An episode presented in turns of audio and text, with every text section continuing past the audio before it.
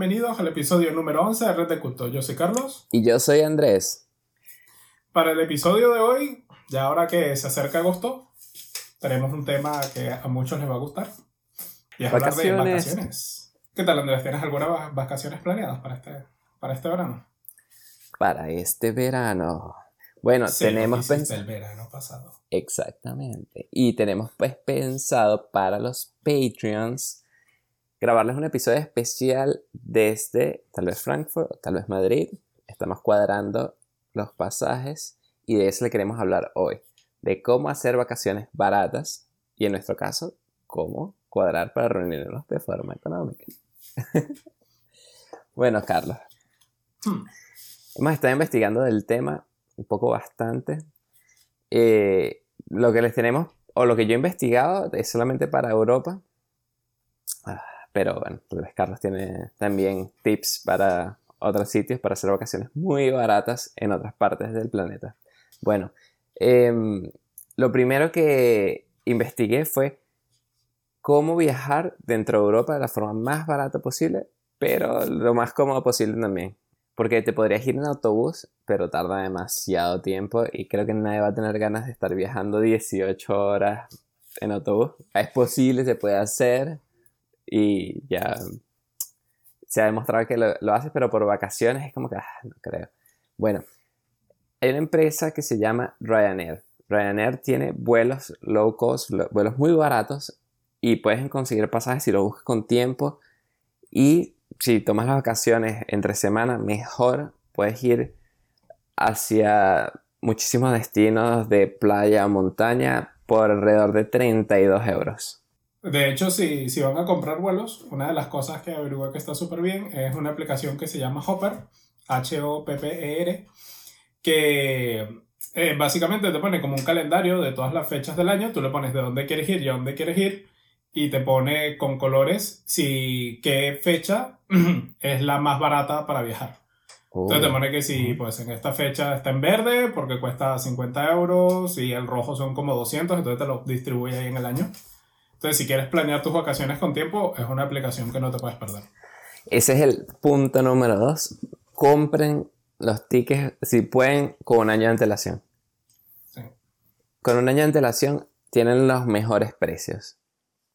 Bueno, y hay una lista, ahí están las low cost, que para mí son las mejores porque no te están dando cosas que no necesitas o que le puedes ahorrar, por ejemplo. Eh, no te dan comida en el vuelo, pero son vuelos de dos horas, entonces puedes obviamente comer antes y no tener que comer en el avión y ya no lo necesitas. Te llevas un libro y entonces te sientas solo en el avión, no te sientas con la gente que estás viajando y puedes leer el libro tranquilo y te ahorras ahí. O sea, por cada cosita te vas ahorrando 10 euros. Tienes que llevar una maleta muy pequeña. Bueno, pero. Si quieres sí, eso es un poco lo único malo de las low cost, que es que no te dejan llevar maleta. Bueno, sí te dejan, pero te la cobran y ya sale igual o más caro que un pasaje normal. Eh, no te dejan llevar maleta, maleta, sino solo el, el carrión. Pero si vas a hacer un viaje de menos de una semana, un carrión te va perfectamente. Exactamente. Y, eso es otro de los consejos que, le daría a las personas. Es un bolso. Sí, bueno, un bolso. Bueno, sí, porque ahora Ryanair ya no te deja ni el carrión, ¿no? Antes te dejan el carrión. Ryanair te deja llevar un bolso. Un bolso normal. Bueno, a, mí me deja, ¿no? Por cierto, un truco, un truco que nadie se lo sabe. Un truco. Si van a viajar con Ryanair esos vuelos normalmente siempre la, gente llega tarde. Yo lo que les recomiendo es que lleguen al, terminal de Ryanair, a la puerta de embarcación, cinco minutos antes de que la cierren. O tres minutos antes que la cierren. O sea, sean la última persona que ya todos hicieron la fila, ya todos, eh, ya todos pasaron y están caminando el avión, sean los últimos. A los últimos nunca les revisan, no, pero es que cuánto pesa o el tamaño, es como que ya, ya, pasa, pasa, rápido, rápido, tenemos que salir.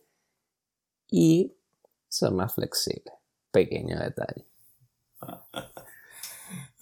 Claro, no te va a servir para meter una maleta de 23 kilos. Obviamente, no, obviamente. Pero sí, si tu bolso tiene dimensiones un poco más grandes que las que permite Ryanair, eso es una buena. Exactamente. una buena estrategia. Y nunca van a ser los últimos. Siempre hay alguien que llega 15 minutos tarde después que cerraron todo, igual lo dejan pasar, así que no van a agarrar mal karma de gente odiándolos porque por ustedes se retrasó el vuelo, porque ustedes están llegando puntual, pero no van a ser los primeros haciendo la cola. Que es otra cosa. Comprar pasajes Priority en Ryanair no tiene sentido. ¿Por qué? Porque el pasaje Priority vale 10 euros más. Entonces todo el mundo lo compra y no es Priority al final. Al final es todo el mundo haciendo la cola de Priority y no, no te da ninguna ventaja real. De hecho, si no compras pasajes, eh, o sea, no compras los puestos, sino escoges random, ese es otro tip. No es que yo viaje mucho en Ryanair, ¿no? Pero otro tip. si compras random, normalmente te tocan en la fila 3 o 4, muy adelante de, en el avión, lo cual es fino porque te puedes salir del avión rápido y entras y ya te sientas, no tienes que estar pasando por las personas. O te tocan en la mitad del avión, y esos son los asientos donde hay más espacio, porque estás en la salida de emergencia. Hay otro tip de si quieren ir con su pareja, por lo menos yo cuando voy con mi esposa, que siempre ah, nos gusta estar juntos, lo que haces es en vez de comprar los dos pasajes priority que te dejan escoger asiento, compras uno normal, ves qué asiento te asignaron y luego pagas el priority del otro y te cambias al que está al lado del que te asignaron. Exacto. Así solo pagas un solo priority en vez de dos. A mí también me gusta estar con mi esposa, de aclararlo. Pero nos Por hemos eso dado... tiene la taza de mejor novio del mundo. nos hemos dado cuenta de que cuando todo el mundo se sienta, en los puestos esos asignados random, quedan siempre espacios libres, normalmente en los vuelos que hemos tomado. Entonces siempre le puedes decir a la aeromoza o a la zafata, ah, mira que mi esposa está atrás, este, se puede sentar aquí conmigo, y como ya todo el mundo llegó y, y hay espacio, siempre te dicen, ah, ok, sí. Y al final terminamos sentados juntos en puestos más grandes y cómodos, pagando menos. Pero tiene Y la ya- desventaja ya- de que... ya una vez que el avión despega, eso es un barra libre. Ahí la gente se cambia de asiento, se pide, se juegan ahí a las sillitas. eso- no que no te dé pena que todo el mundo hace eso. Pero eh, obviamente es mejor, como dice Carlos, si quieres estar seguro, porque Mm. en, en este caso, si el avión va full, ya no hay espacio y no te puedes cambiar. Sí, o las personas con las que te quieres cambiar, sí que van juntas y no se quieren cambiar, pues también te puede pasar eso. Sí, exacto. Bueno, al final de cuentas es un avión de dos horas, así que tampoco creo que sea causal de divorcio estar dos horas separados. Ojo, hay gente que le da miedo viajar solo, o sea, que no, si no viajo con el grupo y yo solo, no voy porque le da miedo a los aviones. Es posible también. Sí, sí. Bueno, Carlos, ¿cuál era tu próximo tip? Mi próximo tip va relacionado a estadías. Si puedes buscarte un lugar con cocina que sea barato, mucho mejor. Porque una de las cosas que más caro sale cuando viajas es comer. Así que si puedes buscarte un lugar con cocina, vas al supermercado que siempre tienen cosas de comida barata y vas, te cocinas ahí un pollo a la plancha, un bistec, una historia y ya está. Ejemplo, Mallorca. Fui a Mallorca. Llegamos, el hotel no tenía cocina. Cerca, a los alrededores, habían automercados, o bueno, como mini, mini supermercados, y todo era súper caro. Buscando por Google Maps, encontramos un mercado normal, y cuando llegamos al mercado normal, casi había que caminar más, ponte que 900 metros, y para el otro eran como 200.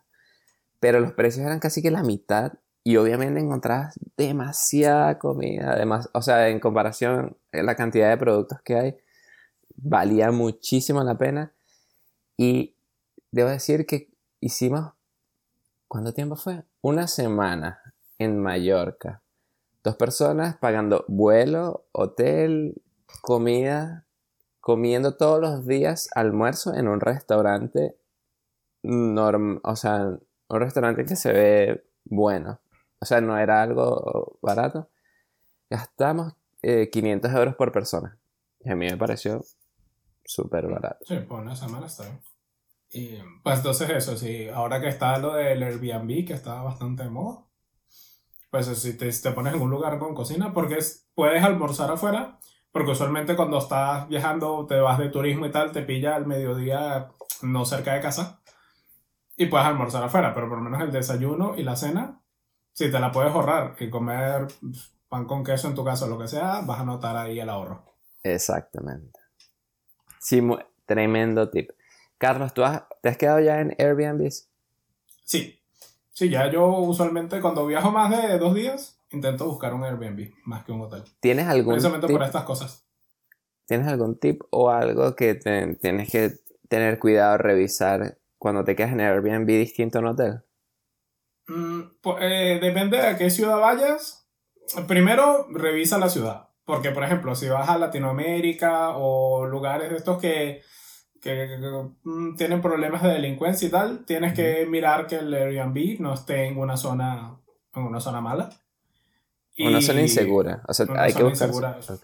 ¿Y cómo sabes que esa zona es segura? O sea, porque si estás viajando no vas necesariamente. Pues ahí Mm, busca por internet, pues en Reddit, de mm, foros de viajeros, en cosas así, siempre te dicen, no, mira que esta zona tal, que esta, o, lugares donde hable la gente que vive ahí. Ok. Porque también lo que pasa con Airbnb es que los comentarios engañan un poco porque te dicen, sí, es una zona súper segura. Sí, una zona súper segura porque los dos días de mierda que fuiste no te robaron, pero no quiere decir que la zona sea segura. Ok. Entonces, para saber si, una, si, un lugar es seguro o no, yo prefiero más de foros de viajeros o foros de donde haya gente que viva en el país hablando. Facebook. Hay grupos de Facebook, de viajeros también. Y lo que sí te fijas en los comentarios es para evaluar la calidad del, del lugar donde vas a quedar. Si está limpio, si tiene cocina, si tiene Techo tostadora, si tiene, pues no sé, cosas, ¿sabes? Pero entonces eso, es no te fijes tanto en los comentarios para saber si un lugar es seguro o no, porque al final es muy subjetivo, depende de cuánto tiempo hayas ido y lo que te haya pasado, ¿sabes? Ok, ¿y qué es lo que más te gusta de Airbnb en, en comparación con un hotel? ¿La cocina? Eh, sí, aparte del precio, que usualmente suele ser más barato. Más barato si vas en grupo. Si vas tú solo, mm, ya ella no compensa tanto. Pero si vas tres, cuatro personas, incluso dos veces, ya, ya te renta el, Airbnb. Qué bien. Primero que es un poco también que es como una casa, ¿sabes? Al final tiene sala, tiene dormitorio, por ejemplo, te quieres sentar ahí con los panas a jugar dominó o lo que sea. Más fácil que Google Hotel que lo que tienes es una camita o un, un, como un escritorio ahí chiquito, ¿sabes? Y, y, eso pues tenés como más libertad. En cuanto a la higiene, porque en los hoteles siempre te cambian las sábanas, todo. Cuando llegas al Airbnb también está todo limpio. Eso, como te digo, eso depende de los comentarios. Usualmente cuando lo recibes está limpio y si no, quéjate. Ok.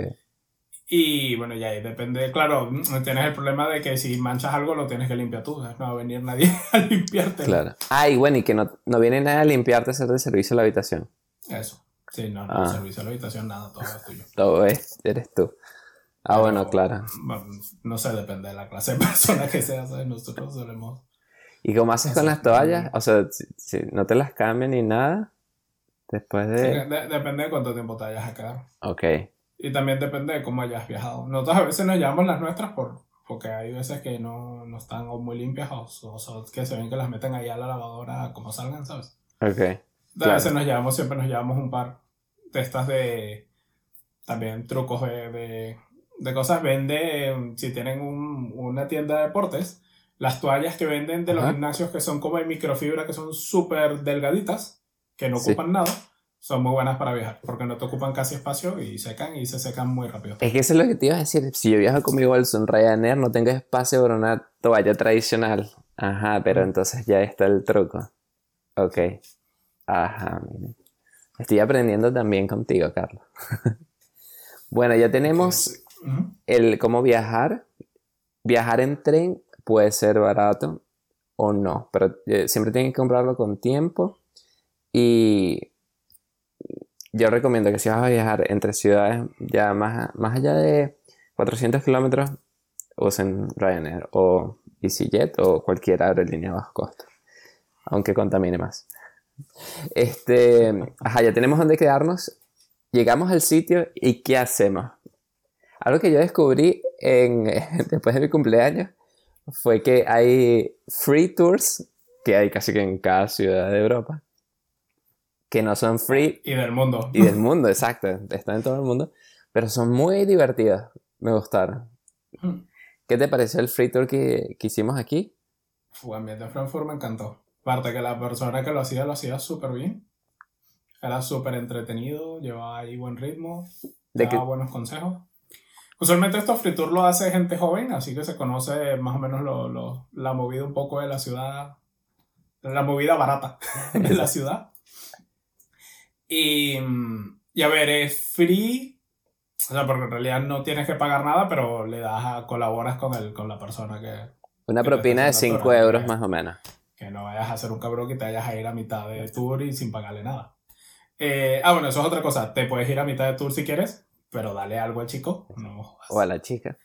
O a la chica. Eh, a ver, que creo que nunca me ha tocado una chica en Free Tour. A mí tampoco. Ahora que lo pienso. No, que no tengo nada en contra, solo que nunca me ha tocado. La suerte. Em, entonces eso, que, que le, a la final le das lo que puedas. Si puedes 5 euros, 5 euros. Si puedes 10 o 20, lo que quieras. Ahí ya totalmente a... Y te da, el presupuesto de cada quien. te da recomendaciones de insider porque conoce el sitio, te dice dónde puedes comer barato, dónde puedes comer bien, lugares secretos que no te salen en Google para visitar o comer que también son buenos. ¿Y mm, dónde pueden conseguir los free tours? Hay una página, de hecho, de freetours.com, creo que es. Y si no lo pones en Google Free Tour, el lugar a donde vayas a ir y seguro que te aparece. Cuando yo hice el free tour de Madrid, me encantó, fue demasiado bueno. De hecho, dentro de mi ignorancia, había ido varias veces a Madrid y no sabía que había restaurantes allá que tenían estrellas Michelin la estrella Michelin es, no sé, como un Oscar que le dan al restaurante o al chef, de hecho. Sí. Eh, porque ya alcanzó el máximo nivel que se puede en cuanto a chef. Y bueno, puedes tener tres. Tres estrellas Michelin es lo máximo cielo. El super saiyajin de, de los chefs. No sé si hay algún, alguno con tres en España. Con uno sí hay bastantes. Bueno. Pero con tres ya no lo sé. Ni dos tampoco. La próxima vez que vaya, tengo que probarlo. Eso sí, ahorren. Porque es caro, pero bueno.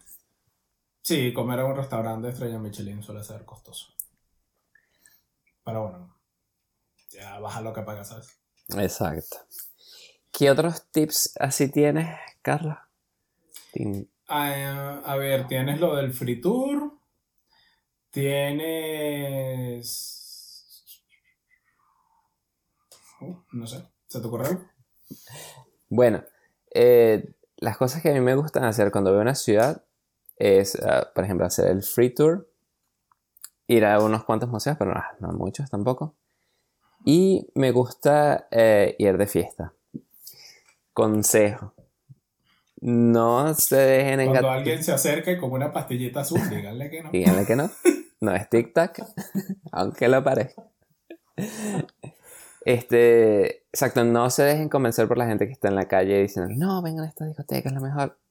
Busquen primero internet. Porque de la gente, no sé, todo el mundo quiere recibir clientes y te dicen que entres, pero no necesariamente son buenos. Y, exacto, y si quieren gastar la menor cantidad de dinero e ir a los mejores sitios, siempre es mejor hacer una investigación por internet primero, bueno, qué sitios son los mejores donde podría ir. Eh, otro tip súper importante, ahora que me estoy recordando, eh, en la mayoría de las ciudades de Europa hay eh, servicio de trenes, tranvías y autobuses y tú puedes comprar un ticket de tren, para, o sea, un ticket para el transporte para una semana, para un día, para tres días. Hay, de hecho, en Grecia hay un ticket de turista que vale creo que 20 euros y puedes estar por Atenas, usar todo el servicio de transporte de 24 horas, que es genial. Así que si quieren ahorrar dinero, y no estar caminando tanto, cómprense el ticket del tren. Van a, de verdad vale la pena y van a poder conocer más sitios porque van a poder viajar más rápido. Hablando de tickets de tren, también háganse un, un itinerario antes de ir a los lugares para saber cuántos viajes van a hacer. Porque a veces sí que compensa comprar el ticket del día en vez de tickets regulares. O hay veces que no, dependiendo de qué tan cerca están las cosas, cuántos viajes de ida y vuelta vayan a hacer. Así que eso también, si, si ya tienes más o menos visto los lugares que vas a visitar, pues haz un poco un cronograma, pues en la mañana voy a ir a esto, en la tarde voy a ir a esto, luego voy a coger el tren para volver a casa y así. Y sabes cuántas veces vas a viajar. Exactamente. Otra cosa que aplica mucho en Europa es si eres más de, si son cuatro o cinco personas y el destino no está excesivamente lejos, miren a ver si pueden ir en coche, bueno, en carro. Que a veces sale mucho más barato, por lo menos yo visité París y como éramos cinco personas, nos sale muchísimo más barato que haber comprado cinco boletos de avión. Así sea por rellenar. Sí, exacto. Y tienes la flexibilidad de que vas en el auto. Y, y, eso, y aparte conoces mucho más sitios, pues siempre paras en algún pueblo a comer o lo que sea, conoces el pueblo, sigues. O sea, ese, es un, un, buen viaje. Entonces, depende a dónde quieras ir, cuánto tiempo tengas, pero eso también es una opción que a considerar. Que también si alguien en el grupo tiene carro, y eso usualmente sale bien si son cuatro o cinco personas. Exacto. Menos de cuatro ya, porque como la gasolina es cara, pega. Y, el estacionamiento, tienes que ver dónde lo paras y demás. Mm, sí. Bueno, eso del Airbnb te ayuda porque te dice si tienes parking, si la, si la esto tiene estacionamiento, si el lugar donde te quedas tiene estacionamiento, ¿no? Ah, qué bien. De por lo menos cuando fuimos a París nos quedamos en un sitio que era lejos del centro, pero que tenía estacionamiento propio. Entonces estaba en la misma línea que llegaba al centro, en la misma línea de metro que llegaba al centro. Entonces dejábamos el carro ahí y lo que hacíamos era... Por eso digo que lo de que mirarlo de si te compensa comprar el pasaje el día porque nosotros no nos compensaba, porque al estar en la misma línea del centro, llegábamos al centro, hacíamos todo lo que íbamos a hacer en el centro y ya volvíamos en la noche, así que solo hacíamos dos viajes. Entonces no nos compensaba comprar el pasaje del día, que era como el equivalente como a cinco pasajes, solo íbamos a usar dos. Claro, y lo que dices eh, también es importante, porque tal vez la gente que no vive en Europa, pero viene a hacer vacaciones acá, está acostumbrada a otra forma de transporte. Ustedes usaron el carro para ir de Madrid a París, un ejemplo, no sé si fue exactamente así, Sí, o sea, fue así, pero comparadas en, o sea, hicimos día en, en Pamplona. Pero ustedes no andaban en carro dentro de París.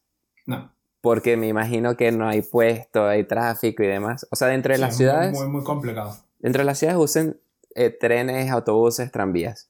Si van a ir entre ciudades, entonces está el ejemplo que dio Carlos, usar el auto. Sí. Sí, si van a ir, y más si es una capital. O sea, si vas a ir a Berlín, a París, a Madrid, a estaciones donde se estén quedando y agarren el metro o el autobús o lo que sea. Bueno, Porque estacionar en el centro, muy jodido y muy caro usualmente también. Exactamente. En Berlín escuché que querían poner eh, que la hora de estacionamiento cueste 15 euros, pero con, el, con la intención de que los carros no entren a la ciudad. Eh, en Frankfurt sé que hay, hay estacionamientos gratis de, entre ciertas horas, pero no siempre y siempre están obviamente ocupados. Si pagas el precio normal, son como 2,5 euros la hora, demasiado caro. yo conozco más que toda Alemania y aquí no tiene mucho sentido dentro de la ciudad, no importa la ciudad, andar en carro entonces podría ser lo que hice Carlos. Llegas hasta la ciudad en carro, estacionas y dentro de la ciudad te mueves en tren porque es demasiado cómodo, fácil. Y de hecho tienen, están diseñados también en cualquier ciudad de Europa, bueno, no cualquiera, pero eh, al menos en París, en Alemania y en España.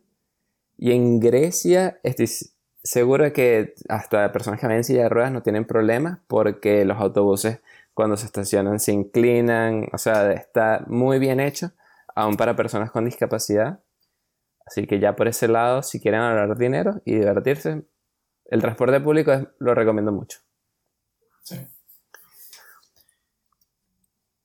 Bueno, entonces, eh, esos fueron nuestros temas para hacer vacaciones muy, muy económicas, pero también divertidas y, gastar el dinero en, lo que más nos, nos divierte. Em, Carlos, para terminar, ¿tienes algún tip extra sobre vacaciones o ya vamos a nuestro segundo tema? Eh, pues lo normal, por ejemplo, nunca coman en los sitios turísticos. O sea, si muchos turistas, no coman ahí, va a ser caro y no va a ser buena comida. O sea, o a lo mejor sí va a ser buena comida, pero no va a valer el precio que tenga que cobrar. Siempre intenta alejarte un poco del centro y de lugares un poco más de, de, de gente local que también son buenos. Va mucho más barato.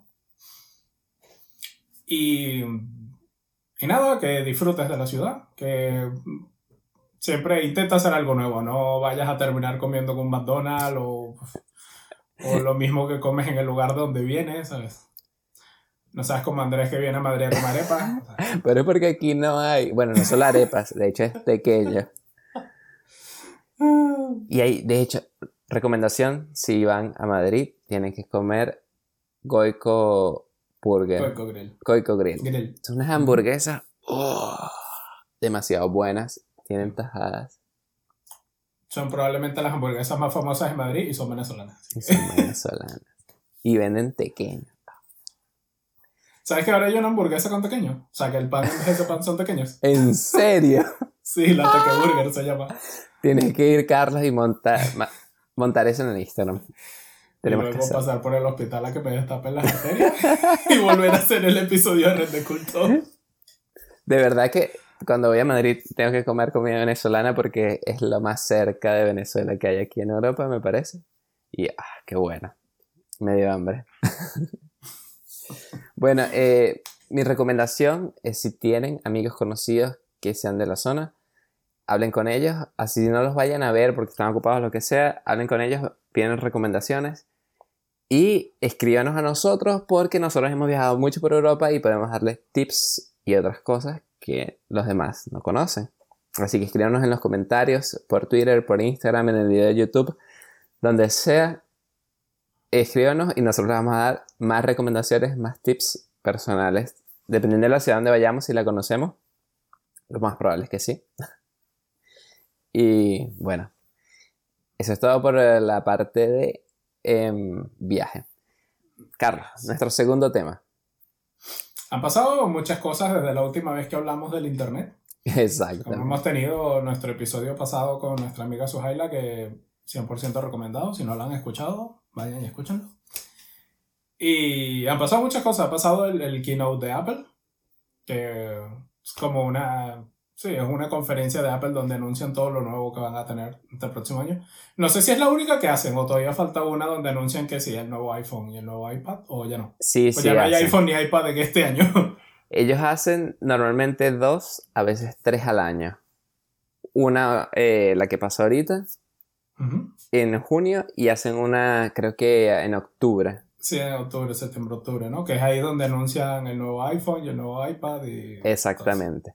O sea, como que en la de, en la de verano anuncian actualizaciones normalmente de software y en las de invierno, otoño avisan actualizaciones de hardware. Hardware es que la equipos Sí, físicos teléfono. y software es No, el programa No es que Andrés sea un adicto a Apple. que es de- desde el trabajo. Ojo. sí, sí. Bueno, este, ¿qué vimos interesantísimo en esa conferencia? Lo que a mí más me llamó la atención, Carlos. Ap- Yo sé que el software y el hardware eh, nos llaman mucho la atención, pero lo que a mí más me llamó la atención fue cómo Apple se esté metiendo en la privacidad y tratando de irse por allí. En Europa no sabía que la gente era tan adversa a que tomaran sus datos. Y de hecho aquí fue donde se creó la ley de privacidad de datos. O sea, la ley que se creó hace un año ya es como que el estándar más fuerte sobre privacidad. Que en mi opinión es demasiado, o sea, como que más, demasiado más allá de lo que debería. Y creo que eso mm, puede ser problemático, pero veo que Apple se está enfocando mucho en, en la privacidad, en que protegen tus datos y creó el botón de iniciar sesión con Apple que eso para mí fue como, wow, qué excelente idea, porque normalmente cuando te registras en una aplicación, te dicen, bueno, dame tu correo para validar la cuenta, pero después te empiezan a mandar cualquier porquería a tu correo que te dices, pero basta, pues. ¿Qué hace Apple? Apple te crea un correo random, si tú quieres. O sea, activas que si no utilizar, mi- no compartir mi correo, entonces Apple te crea un correo random, ese es el que le da la aplicación. La aplicación le manda correos a ese, a esa dirección de correo random y ellos te redirigen esos correos a tu correo original, pero tu correo personal nunca lo tiene la aplicación. Entonces cuando tú le dices, bueno, ya no quiero saber nada de esta aplicación, borran ellos el correo que te crearon random y ahí te quedas tú entonces con tu correo personal que no fue compartido, porque ¿qué pasa? Normalmente esas aplicaciones comparten esos datos con otras empresas que tú no conoces. Entonces al final todo el planeta tiene tu correo y tú solo se lo diste, no sé, a freetours.com. Carlos, ¿y qué fue lo que a ti más te llamó la atención? A mí me gustó lo de la idea de esto del, del with Apple. Me parece de lo mejor. No sé, cómo, no, sé cómo tardaron tanto en la tecnología, no sé cómo tardó tanto en inventar eso. Me parece de lo mejor. Me gustó mucho. Bueno, tengo sentimientos encontrados. La nueva, la nueva Mac me parece una máquina súper potente. Está súper bien, hace muchísimas cosas. Pero ya lo de que te vendan la base a mil euros fue un poco exagerado. Y lo sabes. Dice la base del monitor. Sí. ya, ya ahí se pasaron. Y, y lo, lo, mejor es que lo dicen súper rápido, porque es como, y la Apple cuesta 4, 5 mil dólares, esto y la base mil dólares, ahora sigamos, como Y te lo venden y que, con esta base vas a poder mover el monitor tan bien de arriba a abajo que ni se siente. Ok. Ah, que sí, que, o sea, yo, yo veo que la base está bien, o que está muy, aparentemente se ve como muy bien diseñada, eso la puedes rotar, puedes bajarla, subirla, todo sin, sin, sin, mm, este, sin, como sin esfuerzo, pues, y esto, y todo bien. Para que mil dólares, o sea, no puede, ¿sabes? Mil dólares me cuesta otra computadora. me cuesta un iPad Pro. Ajá, Carlos. nosotros habíamos hablado de esto y tú me has dicho algo que a mí me dejó pensando hasta ahorita. Y es el tema de la actualización del iPad. ¿Qué opinas de eso? De lo del sistema de archivos del iPad, que es una mierda absoluta. Pues sí. Actualmente. El sistema de archivos del iPad es una mierda absoluta. A ver, tiene su razón de ser. Yo entiendo que tenga su razón de ser, pero hay cosas que no la puedes. Sea, que, que no son excusas. A ver, lo que hace, como funcionan los sistemas de archivos del iPad, es que cada aplicación tiene su carpeta y dentro de esa carpeta puede hacer lo que quiera. Fuera de esa carpeta no puede hacer nada. No puede grabar archivos, no puede mirar archivos, no puede hacer nada. Yo lo entiendo, lo comparto, así cada aplicación tiene su mundillo propio y no se mete en las aplicaciones de los demás ni roba tus datos. Perfecto. ¿Qué pasa? No te dejan crear una carpeta para ti. Entonces, si quieres copiar un puto video a una carpeta para poderlo subir a Google Drive, no, no puedes, porque no hay una carpeta que hayas creado tú de ti para tus cosas. Y no. Entonces, eso aparentemente ahora lo van a cambiar, van a, van a permitir un poco más de libertad a la hora de crear, de crear carpetas para organizar tú tus archivos como tú quieras. Y bueno, a ver cuando salga la actualización, a ver realmente la implementación qué tal. Pero sí, si eres un usuario de iPad, probablemente estés, estés contento con la actualización que le van a hacer. Debo decir, yo le recomendé muchísimo a Carlos que se comprara el iPad Pro, se la compró y luego cuando estamos revisando para utilizar el iPad Pro para los videos, Carlos se dio cuenta del problema de los archivos y yo me sentí mal, discúlpeme Carlos. Y dije, no, ahora le recomendé algo que no sirve, ay, qué pena. Se sintió mal, pero no me dio ni un euro siquiera para compensar. Pero luego, como a la semana, salió el keynote de Apple y dijeron que lo iban a actualizar y ya está la versión beta y he visto videos y sirve y dije como, menos mal. O sea, la mayoría de los problemas que Carlos ha dicho que tenía con el iPad lo van a solucionar. Muy bien por Apple. Sabemos que son cosas básicas que debieran haber hecho desde el principio, pero bueno. Me alegra que lo hayan hecho ahorita y no. Me alegra que, que lo vayan a arreglar, por lo menos. Exactamente. No, y el iPad Pro es una máquina súper potente. Entonces yo me quedé sorprendido de lo, de lo bien que va. Y a ver, ¿qué más hablaron así? Bueno, hablaron del servicio de streaming de Apple, de que va a ser como Netflix, pero de Apple. Van a tener series de ellos, que hasta ahora no he visto ninguna así que yo diga, oh, esto lo necesito ver. Igual tampoco ha salido mucho, así que, que igual cuando hayan tráiler y demás, sí que Así que les echaré un ojo a ver. Y si son buenas, las recomendaré por aquí. Y, a ver, dijeron algo que es eso, es como Apple, en serio. O sea, ponen como novedad que puedes crear perfiles por personas, lo que ha tenido Netflix desde que nació. Pero bueno, ahora Apple llega tarde a la fiesta y, ahora lo tiene. lo mejor es que la gente lo aplaude. perfiles. Esto es lo mejor del mundo. ¿Tienen Netflix? ¿Alguno de ustedes paga Netflix? bueno, pero son gente que no tiene ni siquiera una carpeta en el iPad. No pueden guardar sus fotos ahí. Vienen del tercer mundo. Exacto. del tercer mundo tecnológico. Em, Pero hay algo que a mí me gustó mucho y no lo hemos dicho en el podcast, pero Carlos, más que yo, muchísimo más que yo, pero yo también un poquito, hacemos videojuegos. Sí. Y Apple eh, crea, ya tiene tiempo anunciando, pero mostró también eh, su sistema arcade, que es un servicio de como pagas una suscripción mensual y puedes acceder a todos los juegos que están allí. Es como Netflix, pero para videojuegos. ¿Qué te pareció eso? ¿Puedes jugarlo en el iPhone, en el iPad, en el Mac? A mí eso me pareció bien, pero el detalle que, que, yo creo que lo eleva por encima de la mayoría de los servicios estos es que te van a permitir usar un control de Xbox One o de PlayStation 4 directamente conectado por Bluetooth con tu, con tu dispositivo. Y eso para mí fue un... Esto, esto, esto es lo que me tienes que vender, Apple, esto. Exactamente. Y vas Y a poder entonces va a jugar. que... Vas a poder ¿Tú tienes PlayStation? Sí, O sea, vas a poder jugar con el control de tu PlayStation en tu iPad Pro los juegos que están ofreciendo. sí. No me recuerda los juegos que hay ahorita, pero sé que había uno especial que están haciendo que dije, wow, creo que es un RPG. Bueno, pero tenemos que investigarlo, lo vamos a poner en las redes, Hmm. pero está muy Ah, bueno. yo, tengo, yo tengo un juego que te va a gustar ahora de... Ahora cuando hablemos del- de lo siguiente. Y hablando Em, exactamente. Y bueno, para cerrar un poco con lo de Apple, pues eso, el, el sistema este del arcade que puedes usar los controles de la Xbox y del PlayStation me parece maravilloso. Y mm, ¿qué más anunciaron? Bueno, lo demás fueron detallitos. El, el- que ahora puedes tener el iPad y esto en modo, modo oscuro. El Dark Mode. también, Exacto, el Dark Mode. Pero a mí, eso es lo- casi que lo que más me gusta de- del sistema operativo del Mac. pues. Que lo pongo en Dark Mode, pongo Google Chrome, Dark, todo es Dark para mí ya. Luego Andrés se pone su flequillo, sí, para acá. Agarra Emo. una. agarra una llena navaja y se pone.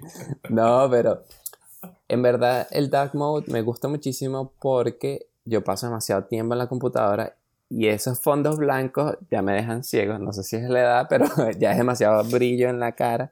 Y como que basta, Sí. ya. El Dark Mode soluciona eso y una- de una manera bonita, porque antes había algo que era como que invertían los colores y todo se veía feo y horrible. Obviamente no. Tienen que hacerlo bien y Apple lo está haciendo bien.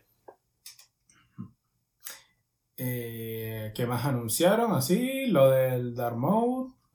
La nueva. La nueva Mac. Y. Aplicaciones. Ah, y viene, viene una mejora para el lápiz. Que va a reducir el latency del lápiz, que ya era bastante bajo. Lo va a reducir aún más. Estoy deseando bastante verlo, probarlo, a ver qué tal. Carlos, exacto. ¿Cómo es tu experiencia cuando tú escribes en el iPad?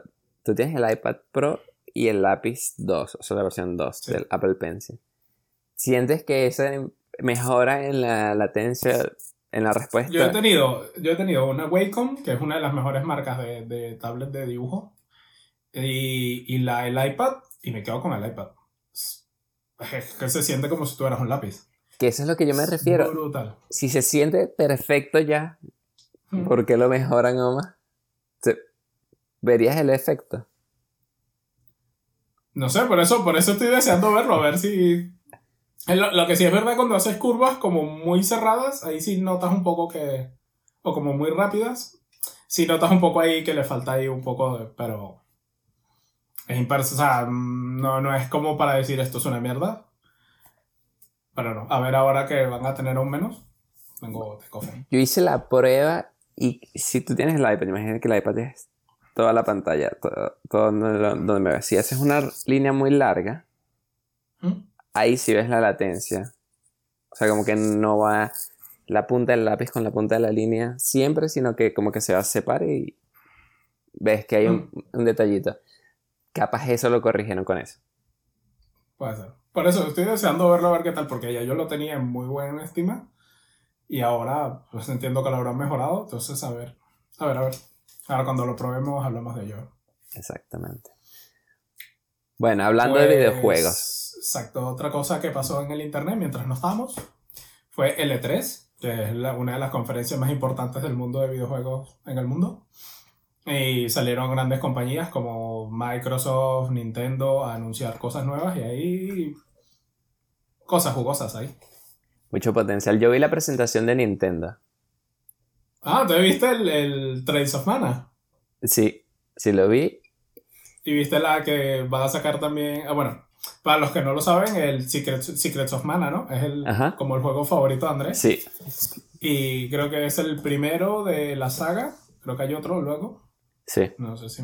Sí, sí. Y van a salir esos dos, los antiguos, remasterizados para Switch en un solo juego. Así que Andrés ya está comprando un Switch en este momento. Exactamente. Y va a salir la tercera. el tercer juego va a salir para Switch. Que se ve muy bueno. Sí. Por cierto, de la presentación de Nintendo, algo que me pareció un poco siniestro, pero fue una buena idea, dependiendo del país donde vivas, para hacer. que se metieron a una casa abandonada. A jugar Resident Evil. A jugar Resident Evil. Bueno, pero de hecho, donde yo vivía, había una, o sea, era una, en una zona donde había muchas casas. Yo no vivía, o sea, yo vivía cerca de ahí, pero yo no vivía en las casas. Y había una casa que le decían la casa embrujada. Y era una casa que quedó ahí abandonada y la cerraron, o sea, le pusieron listones de madera en las ventanas cerradas. La gente que vivía ahí se fue y la dejaron cerrada la casa. Y se veían puros montes. Imagínate que no, yo me hubiera metido ahí con otra gente y nos hubieran puesto a jugar Resident Evil. Ah, ¡Qué miedo! O sea, de pensarlo, me da miedo así. Bueno, eso, ya eso ya es un poco masoquismo, ¿no? no sé. claro, pero es, esa inmersión de estoy jugando un juego de miedo en un sitio que de verdad da miedo. sí. O sea, me parece. Bueno, es algo, es lo bueno del Switch, que al ser portátil te da para hacer cosas así. Pero tienen que tener cuidado porque, al igual que con Pokémon Go, si se meten en sitios peligrosos, ah, puede ser ah, mortal. Sí. Hablando de Pokémon Go, de la E3, yo sé, me estoy saliendo un poquito del tema, pero encontré algo loco, loco de verdad. Existe un Jesus Christ Go. Y es una aplicación como Pokémon Go, pero para buscar santos. Que San Pedro tenga aquella cuadra ya, De verdad, no es joda, existe. Bueno. Dios bendiga el internet. Ajá, bueno, y la, creo que la hizo el Vaticano y todo. Bueno, ya saben lo que hace el Papa cuando están aburridos. bueno, queremos esta. Tiene micropagos, ¿no? Seguro. no tiene suficiente fe, ¿no? 5 dólares y damos más fe. Que sigas buscando más santos. Uh, bueno, Carlos, ¿qué más viste en la E3 que te em, impresionó? Dos cosas. El Microsoft sacó el Game Pass que estaba para Xbox, que es como un Netflix de videojuegos, pero uno bueno de verdad. Eh, lo sacó para PC.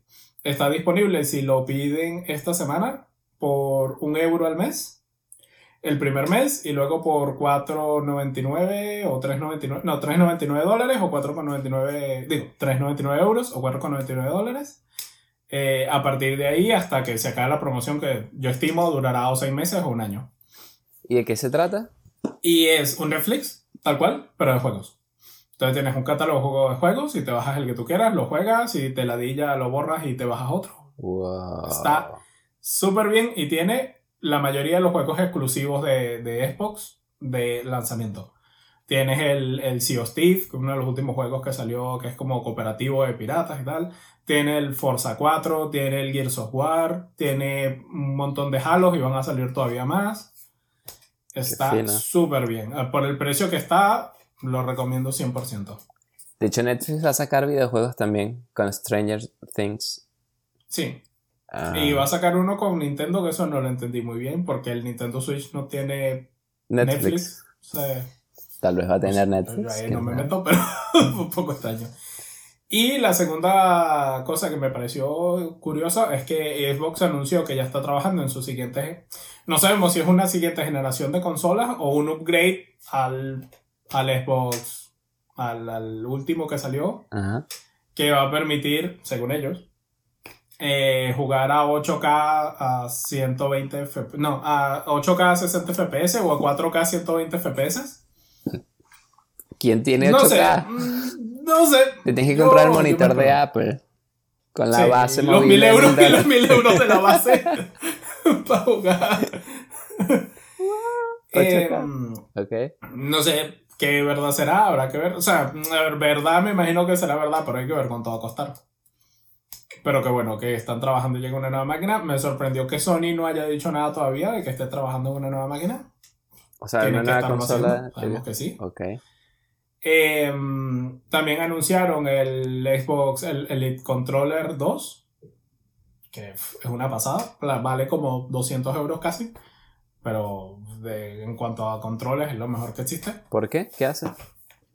Tiene pues un montón de cosas, lo, el stick es, ¿cómo se llama? Lo puedes calibrar, o sea, para que tenga más o menos cuando le des una vez, ¿sabes? O sea, te como más o menos con más sensibilidad, menos sensibilidad. Ah, como cuando Los jugaba Counter triggers- Strike. Que Sí, lo ponía los triggers los puedes poner, ¿sabes? Que en vez de tener que dar todo el, todo el esto, ponerlos como stoppers antes para que solo tengas que hacer como... ¿Sabes? Y, pero, Reducir- y se el movimiento. O sea, Sí, sí. wow. Ok, ¿qué más? Eh, tiene, bueno, puedes cambiar los sticks por... No, puedes cambiar la cruceta por una vaina que es como circular ahí toda rara. Ok. Tienes botones al fondo del control donde puedes poner macros de cosas que quieras hacer. Y, mm, tiene los tiempos de respuesta más bajos de, de la mayoría de los mandos. Y pues más o menos, más o menos así. Y eso es. A de- ver, eso si juegas Xbox. profesional lo entiendo. Si no juegas profesional tampoco le vas a encontrar mucha... O sea, tú dices si juegas eh, en una liga ya algún juego. Sí, sí, O sea, si te pagan por jugar. sí, básicamente. O eres una persona rica. O, o quieres serlo, ¿sabes? O te estás entrenando para hacerlo. Pero. ¿Tú Pero crees que yo lo necesitas? No lo veo comprarse un control de eso y ponerse a jugar Minecraft, ¿sabes? No. es lo que digo. Yo creo que el camino sería. Me entreno y demuestro que tengo talento. Y luego me compro el control. Y no al revés, no me compro el control para entrenarme y demostrar que tengo talento. Mm, no sé, eso es como todo. Porque es como los deportes. O sea, si vas a jugar un deporte, tienes que invertir en un buen equipo de deporte. O sea, así, no si eres malo, pero vamos, o sea, tú sabes que puedes dar más, Ujú. pero tienes que invertir para poder dar más, ¿sabes? Claro, pero si ya llegaste Que a ese punto. o sea, nadie va a decir, "Eh, este carajito es bueno, pero como tiene unos zapatos de mierda. O sea, lo que lo jode es que tiene los zapatos de mierda. No lo ves y si no juega bien, no juega bien, no. O Claro. sea, no te pones a pensar que el por qué no juega bien es porque tiene unos zapatos de mierda. Pero ese es el punto. O sea, tienes que demostrar que puedes dar más, pero que ya eres bueno. Para Hmm. entonces. Sí, pero es que los eSports son distintos. O sea, el, el gear con el que juegas sí te afecta, sí afecta bastante. ok. O sea, sí afecta bastante demostrar que eres bueno. Porque a veces, por ejemplo, cuando juegas Counter Strike, son cosas de frames. O sea, disparar un frame antes que el otro hacen que te maten y no que tú mates. Sí.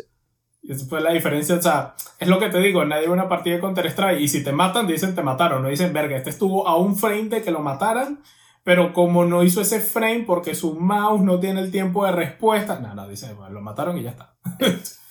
Exactamente. Ahí es un poco distinto. Pero eso, de nuevo, si vas a ser profesional. Si no vas a ser profesional, nada, control normal, te basta y te sobra.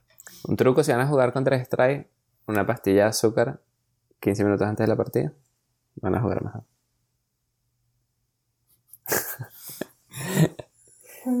No, pero es verdad, el cerebro funciona con azúcar y entonces si estás ahí... Bueno, Carlos, Bueno, este ha sido el episodio por hoy y ahora toca la sección de recomendaciones. la favorita de nuestros fieles seguidores. Exactamente. ¿Qué tienes para recomendar? Yo voy a recomendar eh, en YouTube, busquen una canción de Famas Loop que se llama Gira. Y tienen que hacerlo, tener una serie de instrucciones y háganlas. Se van a sorprender. Es sonido, lo que llaman sonido 360, y es que la canción suena como a tu alrededor, o sea, va como rodando. Lo cual queda muy bien porque la canción se llama Gira. Pero está muy bien, está muy bien. Y si hacen lo que dice el video, van a pasar un muy buen rato. Yo voy a recomendar un libro, pero si no quieren leer el libro, vean videos sobre el autor explicando sobre el libro. Y se llama este, El futuro de la humanidad. De Micho Kaku. Tal vez por el nombre nadie sabe quién es. Pero seguro lo han visto en eh, Discovery Channel o BBC. Es un americano japonés, es un científico, un físico que tiene el pelo blanco largo como por aquí y se la pasa hablando del universo. Pero lo más interesante para mí es que él es futurólogo y, se la pasa hablando de predicciones sobre el futuro. Y es muy, muy interesante.